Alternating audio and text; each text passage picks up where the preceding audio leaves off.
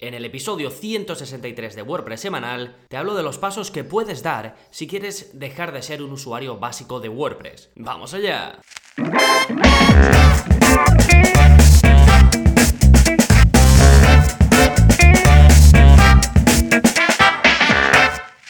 Hola, hola, soy Gonzalo de gonzalonavarro.es y bienvenidos a WordPress Semanal, el podcast en el que aprendes WordPress de principio a fin porque ya lo sabes, no hay mayor satisfacción ni mejor inversión que la de crear y gestionar tu propia web con WordPress. Y hoy te voy a hablar de cómo dar ese salto, ese pequeño paso y dejar atrás el uso más básico de WordPress. Y lo voy a hacer desde un punto de vista que creo que tiene mucha lógica y que creo que es muy natural. Y no lo hago por decir, por poner un camino, porque al final realmente eso de básico, eh, intermedio, avanzado, bueno, está muy bien para ponerle nombre a los cursos que lanzo y para estructurar los contenidos, pero realmente pues cada uno vamos a ir en una línea, pero sí que es interesante algo de lo que me he ido dando cuenta a lo largo del tiempo que llevo ya con la plataforma de enseñanza y por tanto respondiendo a vuestras preguntas a través eh, del área de soporte que pues que se acerca en este en el momento en el que grabo este episodio a los tres años y siempre hay una constante, siempre hay un camino que más o menos todos eh, queremos seguir más allá de nuestro objetivo, si queremos crear una tienda online, si queremos dedicarnos a hacer webs para otros, si queremos hacer un simple blog, siempre hay eh, pues esas dudas, ese camino que todos seguimos. Entonces voy a hablar un poco de qué considero yo lo básico que todos debemos conocer sí o sí como base y después qué son esas cositas que nos van a permitir dar pues ese salto. Pero antes vamos a hablar de las novedades que están muy relacionadas, por eso he hecho este episodio, porque tenéis disponible un nuevo curso, he renovado desde cero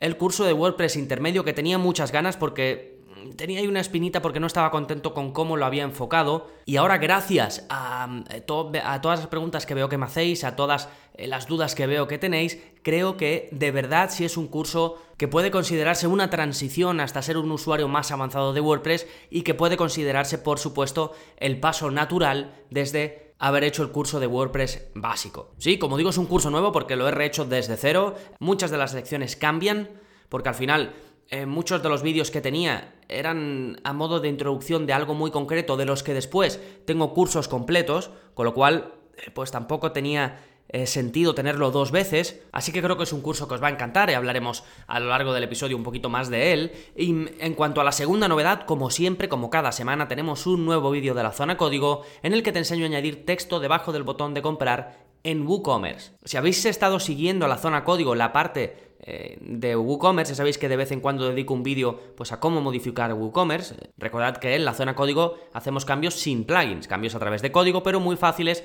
porque solo tenéis que copiar y pegar tal y como yo lo hago en el vídeo. Bien, pues em, dentro de WooCommerce hemos trabajado ya anteriormente con los hooks y los filtros, que no es más que aprovechar espacios de nuestra tienda online para ir colocando cosas. Y lo podemos hacer añadiendo algo o lo podemos hacer filtrando algo. Pues bien, en este caso lo que hacemos es aprovechar uno de esos espacios, concretamente debajo del botón de comprar en WooCommerce para poner lo que queramos. En los ejemplos del vídeo, pues vemos cómo poner, por ejemplo, un texto de política de privacidad. Y en otro de los ejemplos lo que hacemos es eh, poner un eh, botón para que nos contacten si tienen dudas. Realmente puedes poner lo que quieras. Y es algo que no se puede hacer de forma normal ni con WordPress ni con WooCommerce, pero con un poquito de código puedes hacerlo fácilmente. Así que eh, te dejo el enlace al que ya es el vídeo 114 de la zona código. Sí, lo tenéis todo en la parte de enlaces, recuerda que este es el episodio 163. Y vamos ahora con el plugin de la semana, que es para añadir categorías a las páginas. Desde hace ya varias versiones de WordPress es posible añadir taxonomías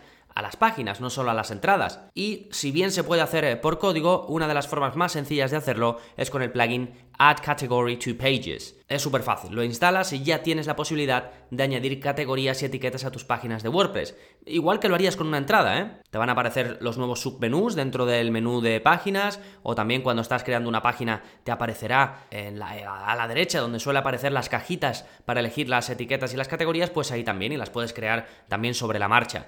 Y esto es muy útil para estructurar tus contenidos a nivel interno y para también filtrarlo de cara a tus usuarios. Yo, por ejemplo, ahora lo estoy utilizando porque voy a cambiar en breve eh, la forma en la que muestro los cursos, porque como ya tengo muchos, quiero que también seáis capaces de verlos eh, pues en una forma más personalizada, más categorizada al final, que lo podáis ver pues por tipo eh, de curso, pues si son de WordPress puro y duro, pues que podáis ver eso, si queréis algo más relacionado con el marketing, que podáis verlo, y quiero un poco tener esa capacidad. Por eso he asignado eh, categorías a mis cursos, que yo los tengo hechos con páginas, no es un custom post type. Y eso, pues, si bien después no me interesa que, por ejemplo, vosotros vayáis a una página de categoría de mis páginas, pero sí me interesa a nivel interno para yo después, a través de código, poder coger y hacer que una determinada categoría se muestre de una determinada forma y en un determinado lugar. ¿De acuerdo? Así que muchas veces esto es útil, esto de categorizar o dar taxonomías a las páginas, eh, no es tanto para que se pueda ir a una página de categoría en la parte frontal de la web, sino para que yo de forma interna tenga esa posibilidad de categorizarlo y después jugar un poquito con el código y mostrar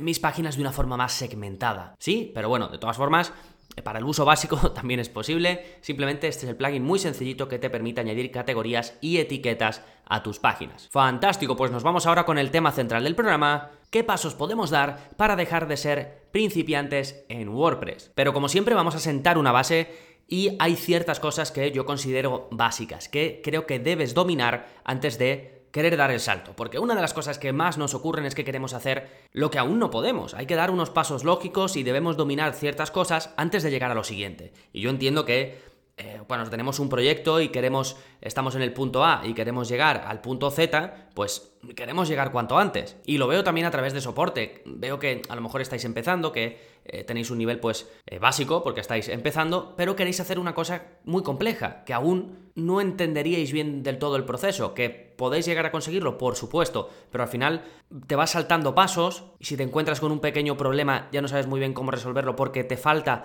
una base de antes, pero vamos, así también se aprende y es normal. Todos nos saltamos pasos porque queremos llegar aquí, allí, y tampoco pasa nada. Es una forma también más o menos eh, natural de aprender, pero siempre me gusta pues dar ese camino lógico que además te va a facilitar muchísimo más el aprendizaje. Así que, em, primero, ¿qué considero yo que un usuario de nivel básico eh, debería saber hacer? Bueno, por supuesto, entender y saber modificar todos los ajustes de WordPress. Es lo primero que hacemos en el curso de WordPress básico prácticamente, más allá de instalar eh, la web y de contratar el hosting, es irnos a los ajustes. Y además me detengo en cada uno de ellos, vemos prácticamente dedico un vídeo a cada menú eh, de los ajustes y es algo clave. Además, esto lo que ocurre es que, dependiendo de si te dedicas a hacer webs o no, pues los ajustes puede que los toques la primera vez que haces una web y ya está. Y luego a lo mejor necesitas una cosa que se puede modificar muy fácil yendo a los ajustes, pero no sabes cómo hacerlo porque no te acuerdas de cómo iba eso eh, de los ajustes, ¿sí? Después, por supuesto, búsqueda, activación y personalización de themes. Debes saber cómo se busca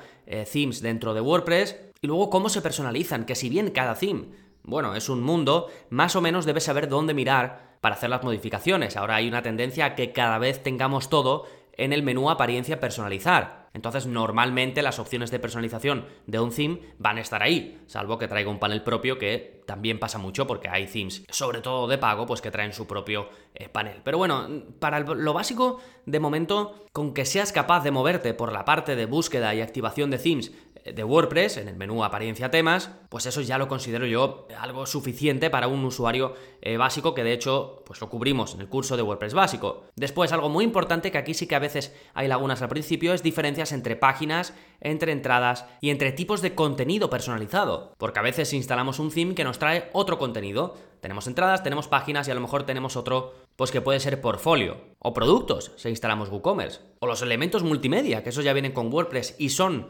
contenido personalizado. Sí, bueno, así que una parte fundamental sobre todo es conocer la diferencia entre páginas y entradas. ¿Cuándo vas a utilizar una página? ¿Cuándo vas a crear una página en tu web? ¿Y cuándo vas a crear una entrada, un post? ¿Para qué objetivo? Y eso está muy ligado a otra de las cosas que considero que un usuario de nivel básico debe saber, que es cómo crear un blog y cómo publicar contenido. ¿De acuerdo? No me estoy deteniendo en qué es cada cosa, porque tengo un curso donde lo explico y además es gratuito y puede acceder todo el mundo, así que no voy a dedicar el episodio a explicar cada uno de estos puntos, pero si ves que en alguno tienes alguna lagunilla, pues te vas y revisas el, el curso, que además lo dividí en el máximo de vídeos posibles para que se puedan consultar solo las partes que necesitamos, o que puedas necesitar en este caso. Más, y esto aquí sí que veo em, una laguna importante que es entender y saber usar los menús de navegación. Esta es una parte de WordPress que genera dudas, porque muchas veces el usuario da por hecho que como en la demo del theme eh, que está instalando, pues ve los menús de prueba que te, ponen y que le das a uno y te lleva como a una sección diferente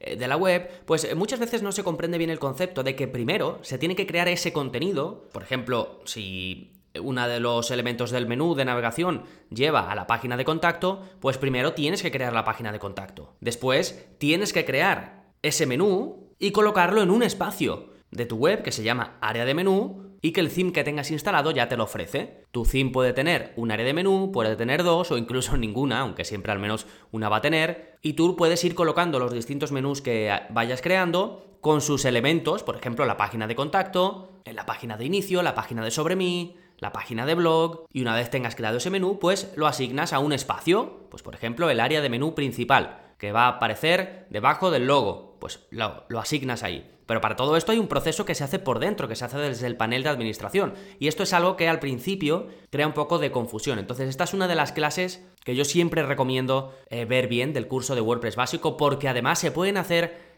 eh, detalles que, que, me preguntáis mucho y que son de WordPress básico, que vienen ya eh, con WordPress, que no hay que añadir nada extra, como por ejemplo poner subelementos dentro de un elemento de menú o hacer que un enlace vaya a una página externa o hacer que uno de los elementos del menú no sea clicable y que simplemente permita que se desplieguen elementos. O poner elementos del menú que vayan a categorías determinadas. Poner elementos de menú que vayan a categorías de producto incluso. ¿sí? Todo esto se puede hacer de forma normal sin añadir nada extra y sin hacer eh, cosas raras. Y es parte de lo que yo considero el WordPress básico. ¿De acuerdo? Aquí me he detenido un poquito más porque lo considero importante. Después, muy relacionado con el concepto de menú, tenemos el concepto de widgets y áreas de widgets. Los widgets son cajitas que podemos poner también en espacios habilitados para tal efecto, que también nos lo van a aportar nuestro theme. Cada theme va a traer unas áreas de widgets distintas. Normalmente, pues se tienen áreas de widgets en el footer, donde puedes poner, por ejemplo, un widget de buscar, un widget de entradas recientes, ¿vale? Los widgets son estos, son pequeñas eh, cajitas que ponemos y que hacen una cosa determinada o muestran un contenido determinado. Más cosas importantes, subida y gestión de archivos multimedia, también es una parte que a veces, eh, pues como no toqueteamos mucho, también acaba siendo algo que no controlamos del todo. También es importante dentro de esto trabajar los contenidos multimedia que subimos. Eh, si subimos una imagen, si subimos un PDF, pues trabajar también su información meta, trabajar su texto alternativo, trabajar la descripción, si queremos poner una leyenda, pues también la podemos eh, trabajar ahí. Incluso hay una herramienta que no, es, no se utiliza mucho, pero que está bien para determinados casos, por ejemplo, que es redimensionar o cortar las imágenes, que se puede hacer directamente desde WordPress. Así que también recomiendo aprender bien cómo se eh, utiliza la librería multimedia de WordPress. Por supuesto, si tienes un blog y tienes habilitados los comentarios, la parte de comentarios también es importante, no solo dentro de los ajustes eh, de WordPress, sino después la gestión en sí, cómo moderarlos, cómo mandar a spam, cómo recuperar, en fin, eh, cómo gestionar los comentarios en WordPress también es algo importante. Después tenemos los tipos de roles de usuario en WordPress, que esto también es algo que ocurre mucho. Em, muchas veces os apuntáis al curso de WordPress básico y me contactáis y me decís, oye Gonzalo, es que eh, tú muestras unos menús que a mí no me aparecen. Entonces yo ahí puedo pensar dos cosas. Uno, que la persona esté utilizando eh, WordPress.com en lugar de una instalación de WordPress en un servidor contratado. O dos, que también ocurre, que es que esa persona no tiene acceso como administrador, sino que lo tiene, pues no lo sé, como editor o algo, y entonces no ve todos los menús, porque dependiendo del tipo de rol de usuario, dependiendo de las capacidades que tenga el rol eh, con el que te estés conectando a tu página web, pues vas a tener más o menos capacidades, capabilities o accesos o como eh, lo queráis llamar. Sí, así que también es un concepto que considero interesante e importante de aprender antes de avanzar. Y por último, por supuesto, saber buscar, instalar y activar plugins. Y sí, buscarlos, instalarlos y activarlos es muy fácil, pero decidir cuál activar también es importante. Y hay ciertas cosas que debemos a las que debemos prestar atención cuando estamos buscando un plugin, como puede ser pues, el número de descargas, las valoraciones que tiene, echar un vistacillo a la, a la página eh, o a la parte de soporte de la página oficial del plugin, es algo que me gusta a mí mucho para ver si van resolviendo dudas o no, para ver si están haciendo muchas barbaridades o no. ¿Sí? Y básicamente todo esto que te acabo de comentar es lo que cubrimos en detalle, muy en detalle, en el curso de WordPress básico. Así que, de nuevo, si ves que te falta alguna lagunilla o que quieres refrescar algo de estos conceptos, te recomiendo muy mucho que eh, te pases por el curso y que veas las partes que necesitas. Por aquí te voy a dejar el enlace en este el episodio 163, pero vamos, si vais a eh, gonzalonavarro.es y aún no estáis apuntados, pues ahí tenéis la posibilidad de hacer el curso de forma gratuita. Bien, y ahora una vez que dominas esto, lo básico, ahora sí, ¿cómo damos esos pasos para convertirnos en un usuario pues ya tirando al avanzado lo que sería navegar por el nivel intermedio. Bien, la gestión y la creación de una página web tenemos varias áreas fundamentales. Tenemos las áreas de seguridad, el área de SEO, el área del rendimiento de una web, el área de la productividad, con lo cual es muy aconsejable, una vez que ya empiezas a adentrarte, que ya dominas lo básico, tener un muy buen plugin de seguridad, un muy buen plugin de SEO, un, uno o varios plugins que te permitan mejorar el rendimiento de tu web y también uno o varios plugins que te permitan mejorar la productividad. Y por supuesto que no hay un único plugin de seguridad que sea bueno, no hay un único plugin de SEO que sea bueno, aunque el que eh, digamos gana de calle en cuanto a popularidad es el de Yoast, pero vamos, que no es no tiene por qué ser el plugin de SEO que uses. En cuanto a rendimiento, por ejemplo, dependiendo de la web que tengas, de las condiciones de tu hosting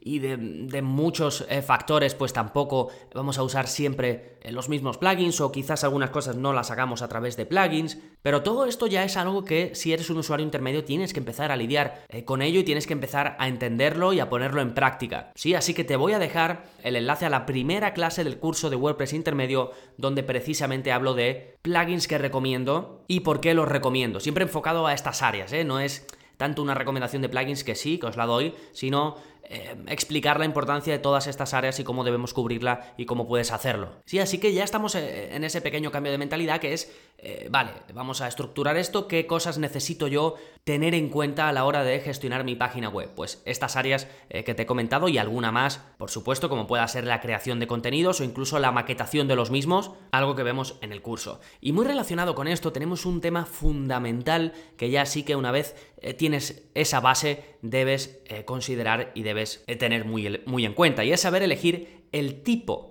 de theme en función de tus objetivos y conocimientos. Y fíjate que digo el tipo de theme, incluso dediqué un episodio entero a qué tipos de theme hay y no qué themes hay y cuándo es útil uno u otro, pues en ese episodio, por ejemplo, hablé de frameworks, hablé de themes más sencillos, hablé de themes que vienen con muchísimas opciones que te permiten eh, pues modificar absolutamente todo, pero que eso también tiene o puede tener una parte negativa, en fin, os dejaré por ahí el enlace, la parte de enlaces, eh, pero básicamente te irás dando cuenta de que elegir un tipo de theme adecuado no es tan sencillo. De hecho, una de las eh, preguntas más recurrentes que recibo es, Gonzalo, ¿qué theme elijo para hacer una web de tal? Sí, pues aquí es muy importante entender que para hacer una web de X no es tan importante el theme, que lo es, sino distinguir entre qué es lo que te va a aportar el theme y qué es lo que te pueden aportar las extensiones, los plugins. Porque quizás si tú quieres hacer una web para vender eh, tus fotografías o quieres hacer una web eh, para que te alquilen coches o quieres hacer una web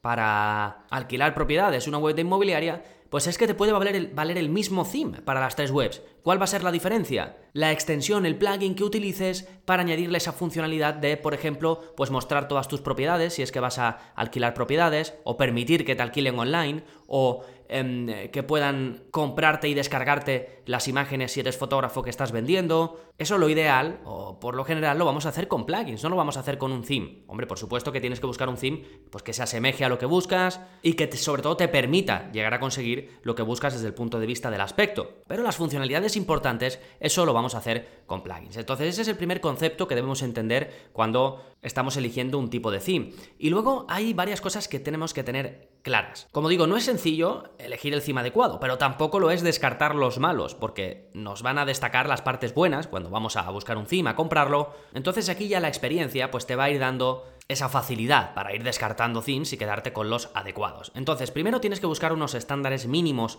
de calidad y de rendimiento. Si ves que un theme está cargado de cosas, cargado de plugins extra, esto de que ya los themes te metan eh, plugins extra y además gordos, como por ejemplo eh, Visual Composer, pues ahí ya te, te, lo tienes que empezar a pensar, porque todo eso que se supone tú después, si lo necesitas a través de plugins, lo vas a instalar, ya te lo están metiendo directamente en el theme y no te va a funcionar si lo quitas. Con lo cual es eh, prácticamente como instalar un theme que viene ya con las eh, funcionalidades empaquetadas. Aquí, pues quizás no las tienes empaquetadas, pero te las te obligan a usar esos plugins eh, para su uso, ¿de acuerdo? Después, tienes que pensar, hacerte más o menos una idea de cómo quieres que sea el resultado final de tu web y en función de eso, pues también fijarte en cómo, qué posibilidades tienen los themes que estás contratando, si te van a permitir llegar a lo que buscas o no, qué puedes llegar a necesitar extra y también planteártelo desde el principio y, en definitiva, pensar a medio largo plazo cuando estés eligiendo el tipo de theme. Y también es interesante que conozcas tus limitaciones y la de los themes que elijas. Si eliges un theme porque ves que en la demo te gusta mucho la página principal,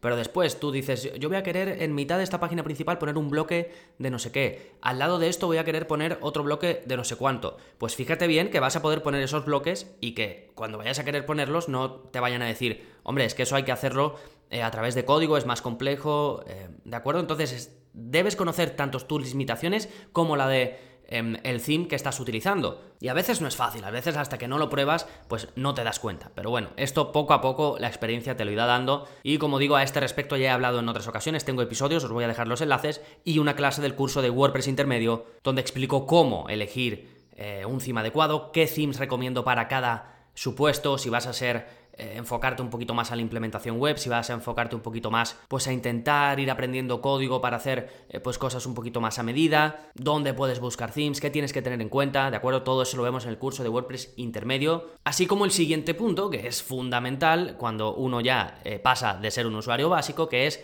qué es, cómo y cuándo crear un tema hijo. Primero debes entender para qué sirve un tema hijo, porque a pesar de lo que nos pueda parecer, no siempre es necesario crear un tema hijo. Si según tus características, según lo que vas a hacer tú en la web, no vas a modificar realmente los archivos de la web, no necesitas crear un tema hijo. De hecho, incluso si vas a añadir eh, pues un poquito de CSS, vas a añadir eh, pues yo que sé, alguna función a través de PHP, ni siquiera en ese supuesto necesitas realmente crear un tema hijo. Hombre, puedes crearlo y puedes, por supuesto, eh, poner ahí el código, pero si no puedes usar un plugin de funciones, puedes usar un plugin ya preparado, hay eh, plugins muy buenos que te permiten añadir código CSS de forma súper sencilla, eh, como Simple CSS me parece que se llama, o incluso en el propio menú de apariencia CSS adicional, si quieres añadir funciones, lo puedes hacer con el plugin Code Snippets. O sea que tienes opciones que, mm, digamos, evitan que crees un child theme si no es necesario que lo crees, ¿eh? Si es necesario, pues bueno, también es muy fácil hacerlo. Y te dejo una clase en la que explico todo esto, todo esto que te acabo de comentar así de forma resumida, de, que a veces no es necesario, de cuándo es necesario, de por qué se instala, de para qué es y por supuesto de cómo crearlo, todo eso en una de las clases del curso de WordPress intermedio. Y bueno, y tenéis también en la zona código, os enseño a hacerlo, publico un tutorial que es uno de los más eh, populares también sobre cómo crear un child theme que está abierto para todo el mundo, en fin, es algo muy importante o digamos muy eh, recurrente en esto de WordPress así que tengo mucho contenido al respecto. El siguiente punto que está muy relacionado es saber incluir código. Porque fíjate que digo incluir y no saber escribir código, que bueno, no está de más, que vayas aprendiendo poco a poco y además cuando vas incluyendo pues se te van quedando eh, cositas. Y eh, digo incluir porque puedes hacer mucho sin saber código, simplemente mm, entendiendo determinados conceptos y qué hace cada tipo de código, pues ya vas a tener mucho ganado. Por ejemplo, si sabes dónde pegar el CSS y para qué sirve el código CSS, que es para modificar básicamente el aspecto de la web, pues ya tienes mucho ganado. Y luego si ves un tutorial mío donde te explico, pues eh, yo qué sé, cómo cambiar el color de fondo de los elementos del menú y tú ya sabes que eso se hace con CSS y ya sabes dónde se tiene que pegar ese CSS y que si en vez de ponerlo rojo como yo te pongo en el ejemplo, pues solo tienes que cambiar ese código del color rojo y poner el código de tu color corporativo azul, pues fíjate que no has escrito ese código porque te lo he dado yo, te he dicho dónde pegarlo, sin embargo, puedes hacer modificaciones por código, ¿de acuerdo? Entonces me refiero a este tipo de cosas que bueno, es un ejemplo muy básico, pero se pueden también llegar a crear eh, o hacer modificaciones muy avanzadas sin necesidad de realmente saber código, simplemente teniendo esos conceptos eh, claros. Y eso lo hablamos también, o te lo explico en detalle en una de las clases del curso eh, de WordPress intermedio, además de ver plugins que puedes usar para hacer esto. Y por último, otro área súper interesante, o son varias áreas realmente que he metido aquí en el último punto del episodio, que es saber llevar un correcto mantenimiento, saber hacer pruebas de la web sin que las vean tus visitantes y básicamente saber gestionar en general lo que necesites de tu web.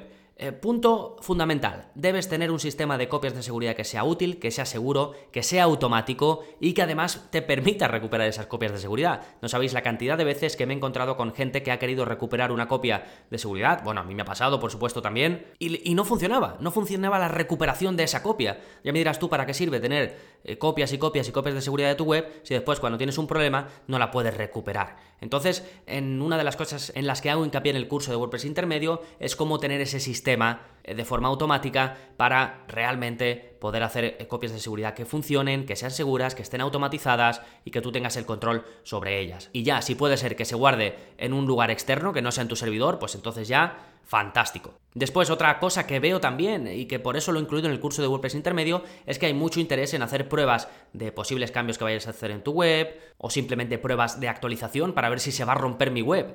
Eh, cuando actualizo algo, porque llevo mucho tiempo sin actualizar. Todo este tipo de cosas está muy bien tener la posibilidad de probarlo sin cargarme primero mi web principal y sin eh, molestar a mis visitantes, a mis usuarios. Pues esto para mí es algo ya fundamental y que empieza a entrar aquí en el eh, cuando seas un usuario intermedio, ya en el camino hacia avanzado y lo explico también cómo conseguir todo esto en el curso de WordPress intermedio, algo que yo considero fundamental y que os lo intento poner lo más sencillo posible porque realmente al final en WordPress tenemos tantas herramientas que casi todo esto se hace al final muy fácil una vez lo entendemos. Y después ya queda pues ser capaz de ir vinculando todo lo que vayamos necesitando, de vincular nuestros servicios externos como Analytics, el pixel de Facebook, si tenemos un servicio de email marketing, vincularlo con nuestra web y esto al final pues te lo da la experiencia. Al final te tienes que empezar a acostumbrar a mirar la, documentación pues, de tu programa, de tu servicio de email marketing para ver cómo se vincula con tu WordPress, eh, acostumbrarte a, ver cómo cojo eh, el código de, de, seguimiento de Analytics y lo pongo para que se sigan todas esas estadísticas de mi web, que bueno, esto en el curso de Analytics te lo explico, ¿eh?